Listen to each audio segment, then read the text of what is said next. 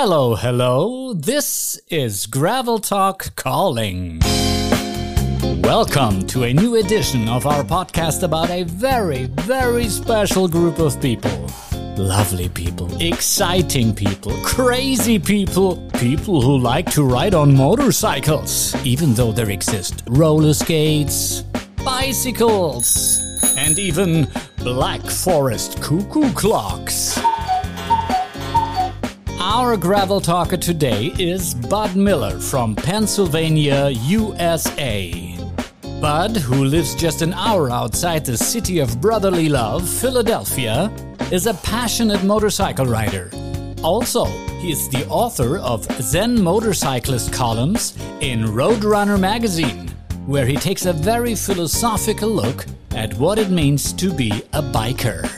In this episode of Gravel Talk, Bud talks about why he gets lost on the road on purpose and how his passion about motorcycling began. Also, he shares the very tragic story of how he lost a longtime riding partner and dear friend on the road. So, let's get ready to throttle. Come on inside and meet. But, but, but, but, Bud, Miller, yeah. But, but, but. Hey, Bud, where are you right now? I am in Pennsylvania, United States, on the East Coast, an hour outside of Philadelphia. I was raised in Pennsylvania and went to university in Pennsylvania and raised a child here. I've always lived here. Where do you work? I mean, I know that you are uh, working as a, a, writer, as a journalist. Is that uh, your your main profession, or is there something else? None of the writing is a side uh, a side project that I've been doing for about seven years. I actually work in for a, a utility a subcontractor. We do uh, we manage projects for a, a utility in Pennsylvania.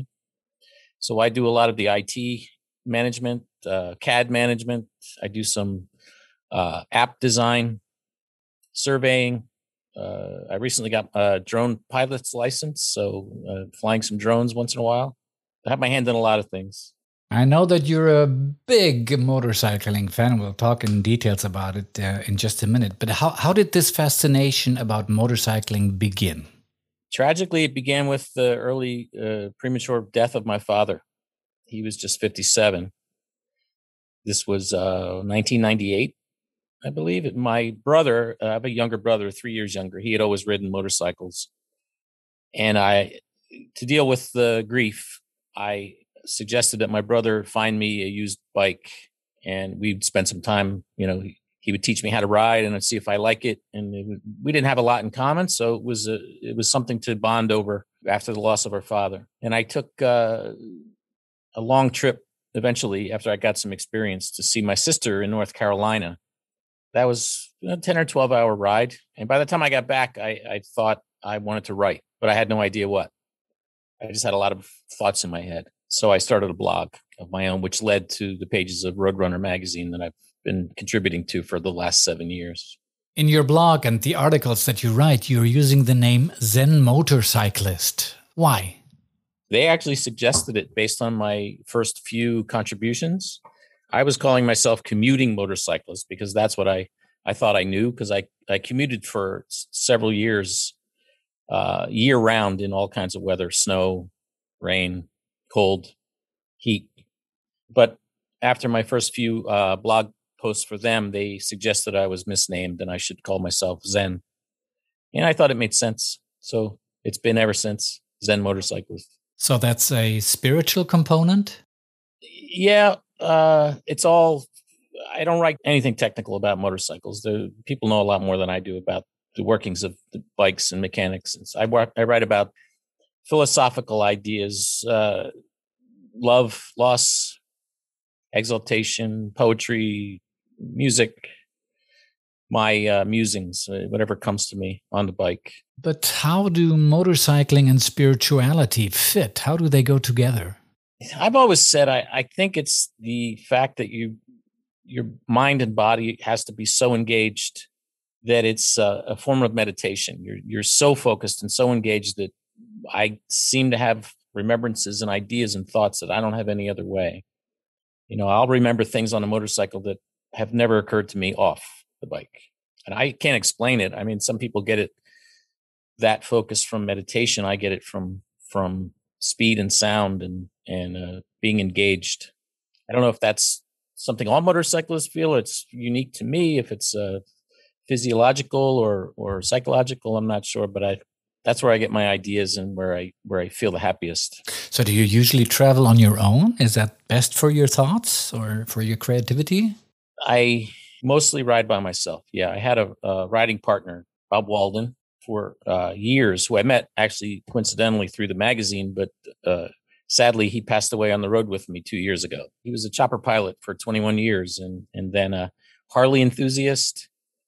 And uh, but one one year we rode to Tennessee and back from Pennsylvania, which was about 13 hours. And the very next week, Bob traded in his Harley and got a uh, a, GS, a BMW GS 1250. he became a, a BMW devotee, but still continued to wear his Harley mesh jacket, which he liked.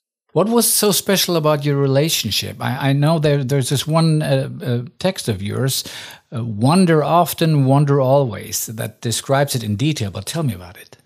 There are certain people that you come across that, uh, when you are with them, you don't bring the baggage of everyday life. You, you Bob and I were like uh, teenagers together. We joked a lot. We laughed a lot. We talked about music and our children and we, didn't complain about work. We had no time for complaints. We just laughed and laughed and laughed and tell jokes, uh, insult each other the way only the best friends can get away with. On the ride back from from Tennessee, it was 13 hours, and we told every joke we could imagine, and uh, just to keep each other focused and awake and and uh, you know on the road we just had a lot of fun together. There was there was no uh, no hardship. He was easy to be around. He, he was a he was a good, uh, fun guy. Very accomplished, big family, kind heart. Could talk to anyone about anything. He he he loved Porsches. He loved motorcycles. Loved his kids. Just a good guy. It took me a long time to get over that. That I mean, I saw him die at the side of the road, and it took me a long time to to get past all the the guilt.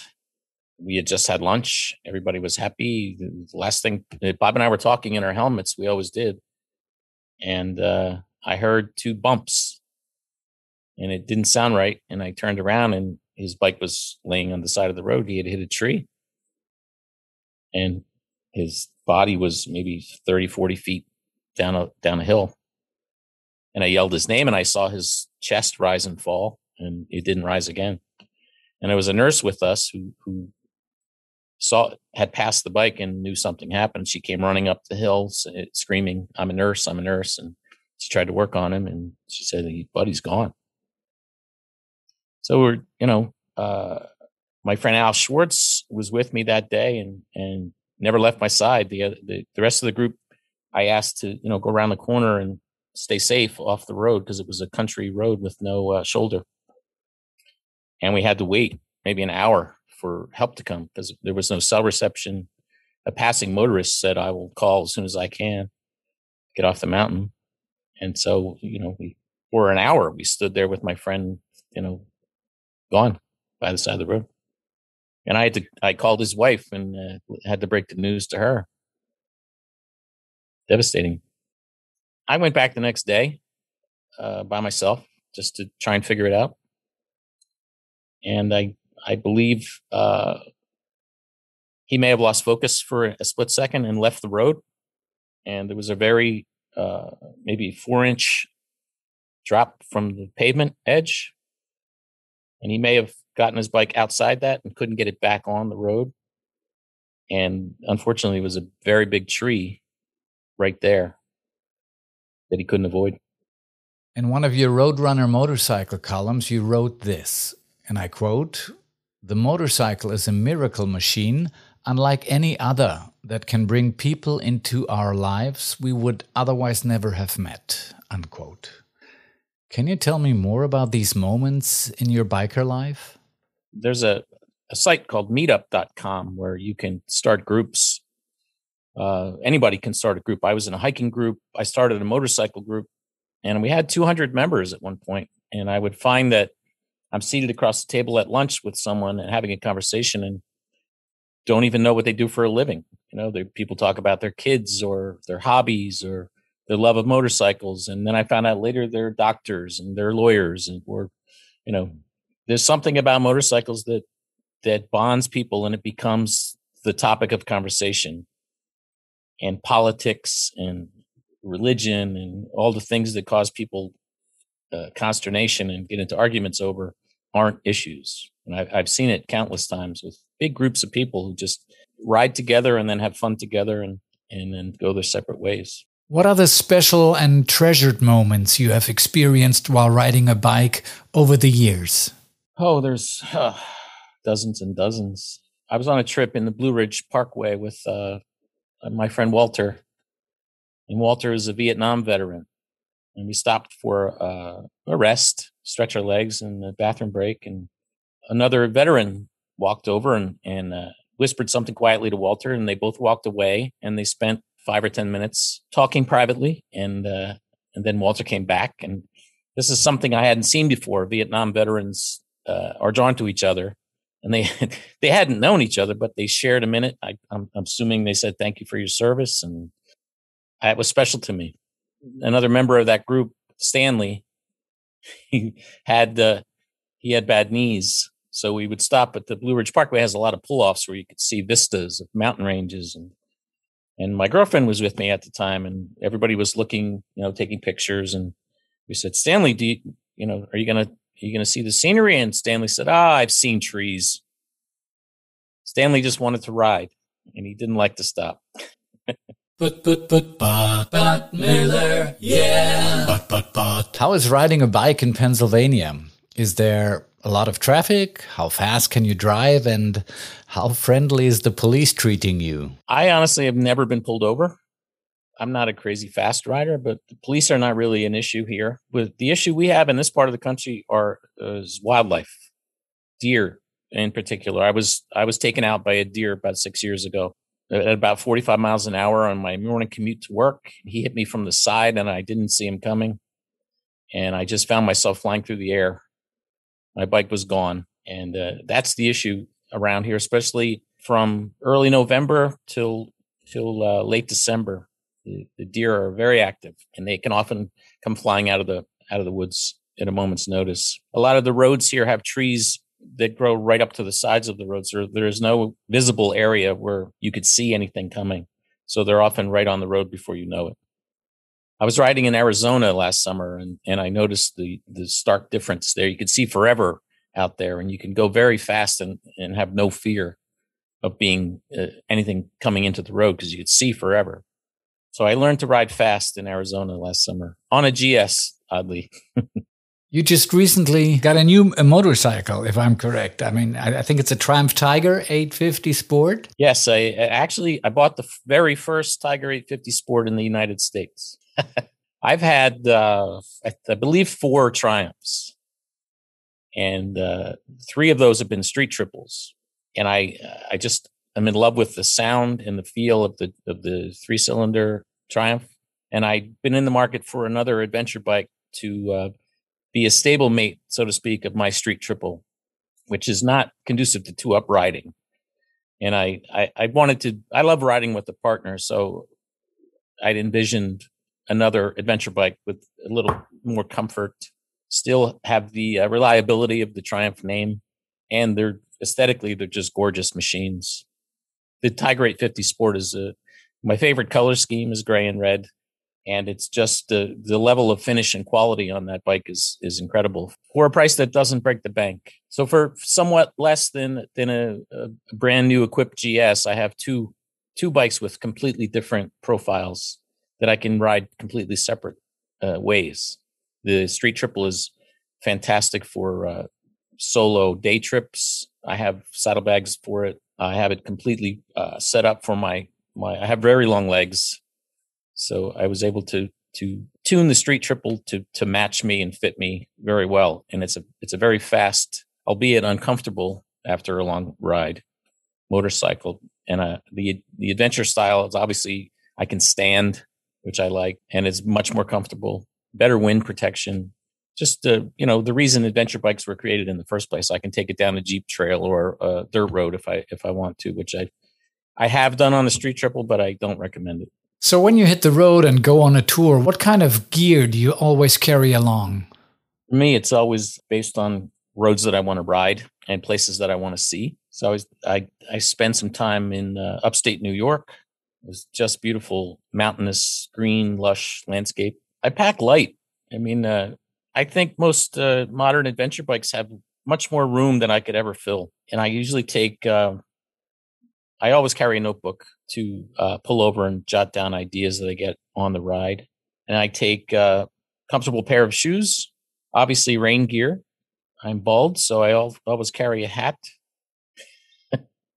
a couple pairs of gloves, obviously you have to check temperature and summertime is easy because it's you know the temperature doesn't vary much but fall and spring today it, it's uh 60 degrees but by the time it's uh, evening uh, when it gets dark it's going to be around 30 degrees so the temperature drops considerably so i'm going to ride later on today and and i'm going to make sure that i have a heated liner because it's if it's in the 30s when i'm coming back it's going to be quite cold how did you like riding the GS last year in Arizona? Like I said, I went out to, uh, flew out to Arizona and rode a friend's bike last summer. Something I was always reluctant to do, but uh, I had never been on a GS before, and I and I wanted to. So it, I I was on that for about four days in about a thousand miles. How was it? It was incredible. I was amazed at how stable it was at high speeds. I mean, cruise control at 90 miles an hour seemed like nothing, especially in the landscapes of the Arizona desert. Grand Canyon. That machine is confidence inspiring, although it's it is very big. But you wrote a book, Zen Motorcyclist Waypoints, Volume One. Tell me about that. It is actually a collection of 24 uh, columns that I had submitted throughout the years to Roadrunner magazine. I actually approached them because I had read some other books and thought that I had a body of work that uh, was worthy of uh, publication. And my original intent was for it to be small in size to be tucked into a uh, motorcycle luggage for people to read.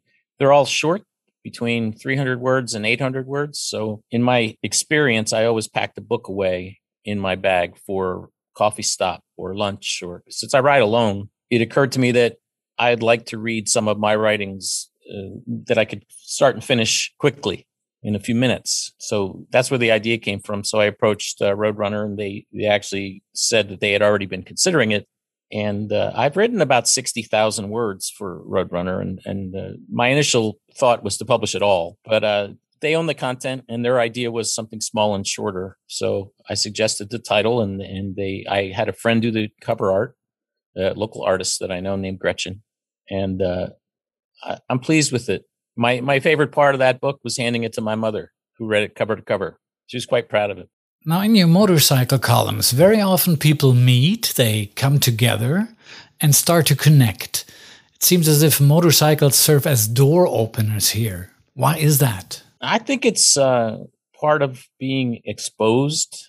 I, I, people gravitate to motorcycles, even people who don't ride. I, have had conversations in shopping center parking lots that just standing by my bike, get it, loading it with I, I grocery shop with my motorcycle. I put, I'm putting my bags and someone will wander over and start to talk to me about bikes they had when they were young or, you know, ask me questions about mine.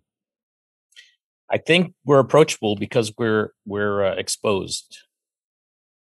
You know, I, I don't see people with a pickup truck walk over to another person with a pickup truck and start to talk. It just doesn't happen. But motorcyclists maybe because there are fewer of us on the road, we, we gravitate toward each other. I, I, have met many, many young people who admire my bikes and say they want to get one. And, and I try to give them whatever advice I can about starting small and starting slow and don't get anything too big at first. And I think it's our, it's our job as, uh, having made it this far to pass on the, whatever skill and, and uh, advice we have to keep other people safe, as my brother did for me. How often do you get lost on the road?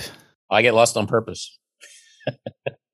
I have an idea for a column. Uh, I wear a bracelet on my wrist that the theme of which is never lost. I'd say lost in quotes because you're always where you're supposed to be. So lost just means uh, you have more to discover. So I, I ride with the GPS, but I don't often turn it on until it's time to find my way home. I prefer to wander. You've been riding for more than 20 years now. What are your plans or dreams for the future connected to the motorcycle? In uh, 2022, uh, my friend Ken Myers will retire, and we are planning a cross country trip. Ken and two of his friends and myself are going to ride. I believe the other three guys are all on Kawasaki Versys. And uh, Ken had the idea to call it USA on $100 a day because he was his his idea was to allot $100 for each of us per day and try to find accommodations and maybe camp a little bit and make our way across the country and then and then trailer the bikes back. I'm still a working man, so I don't have unlimited vacation. So I don't have a month, unfortunately, to to to travel like that. But I can take two weeks and make it across the USA. I'm looking forward to that. Ken's one of my best friends in in the cycling world, and he's always a lot of fun. So, where are you guys going to sleep? In a tent, or do you prefer motel? I prefer hotels, but uh, motorcycle camping is something that I'm just starting to explore. I'm actually just looking at equipment now, but I find it intriguing. I've always loved the the, uh, the woods, and uh, being alone is uh, is important to me. So it's just another exciting part of, of motorcycling. There is a uh, there's a park near uh, a few hours from here in central Pennsylvania called I believe it's called Cherry Springs and it's supposed to be one of the darkest spots in in on the eastern seaboard in terms of ambient light not reaching it. So the the sky is supposedly gorgeous there. And that's that's one place I'd like to camp this summer just to see the stars at night. I have a friend Yuval who who uh, is from Israel, and he said he camped on the Golan Heights, and he said it's, it was similar, just gorgeous experience at night. So, what kind of security advice does Zen motorcyclist have for his young followers who would like to learn how to ride a motorcycle? Oh, take a safety course. We have we have great safety courses here in in the Pennsylvania or in the United States. They're not uh, required, but I took one with my brother, and it was invaluable. I caution people to get out of the mindset of riding driving a car because there are decisions I make in my car that if I made them on a motorcycle could put me in harm's way. And I don't think a lot of people realize that. May just think you're it's a different conveyance, but you have to get in a different mindset when you're on a motorcycle. You can't make assumptions you make when you're in a car. Motorcycle selection, you know, obviously don't get anything that's too big or too small. You know, it has to fit your body. You have to learn about the nuances of front braking, back braking, throttle control. There are so many things that involve muscle memory that take time you're not going to have overnight. You're not going to learn until you do. So I tell people to be careful and ride with someone who's knowledgeable, right in front of someone knowledgeable who can, you stop for a rest break, he can say, I saw you do this. You might want to change that behavior. Uh, gear. I, I, see a lot of people here. Uh, helmets are not required in Pennsylvania, but having been taken out by a Pennsylvania white-tailed deer at 45 miles an hour, I can tell you I would not be speaking to you if I had not been wearing a helmet that day. So I'm all for exercising rights, but here in Pennsylvania, when it's deer season, you should wear a helmet. It's just common sense.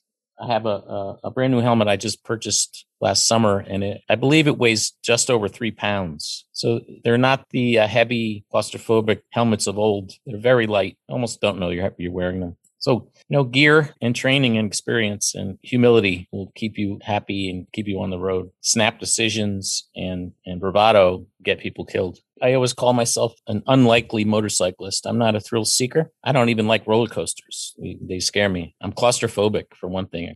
My safety conscious riding style is 100% the, the result of my mother being afraid of me riding if I have a bad accident, she's going to worry and I would probably give it up. I did have one accident, but I had full gear on. And after that deer hit me, I stood right up. I had a broken collarbone, but I was able to say, Hey, mom, look, I had knee pads on, I had a helmet on, I had gloves on, I had training. I did everything right. I was okay. Do you have any plans to travel other countries? To be honest, I've never been to Europe. So yeah, it's on my list. I'd love to to see the Alps, to to ride through Italy and and uh, Germany. Absolutely once all this COVID nonsense is passed and, you know, we can travel more freely. I'm at a, a point in my life where my daughter is, is uh, grown and has a child of her own and I have plenty of free time and, uh, financially I'm in a great position thanks to the company that I work for. So Europe is definitely on my list. Zen motorcyclist Bud Miller. Thank you so much, Bud, for being our guest on Gravel Talk today. I enjoyed it very much, Ralph. It's a pleasure to meet you and talk with you. But, but, but, but, Bud Miller, yeah. But, but, but. Bud Miller from Pennsylvania, USA. Truly a fantastic guy to meet and to chat with. If you would like to connect with Bud via social media or read some of his Zen motorcyclist columns, just visit our website, graveltalk.com. You will find all the links you need there, along with some photos of Bud actually riding a motorcycle. Amazing. So be sure to check our website, graveltalk.com. Graveltalk.com. Till we meet again, our next Gravel Talk podcast will be available soon. Bud Miller, yeah. But, but, but.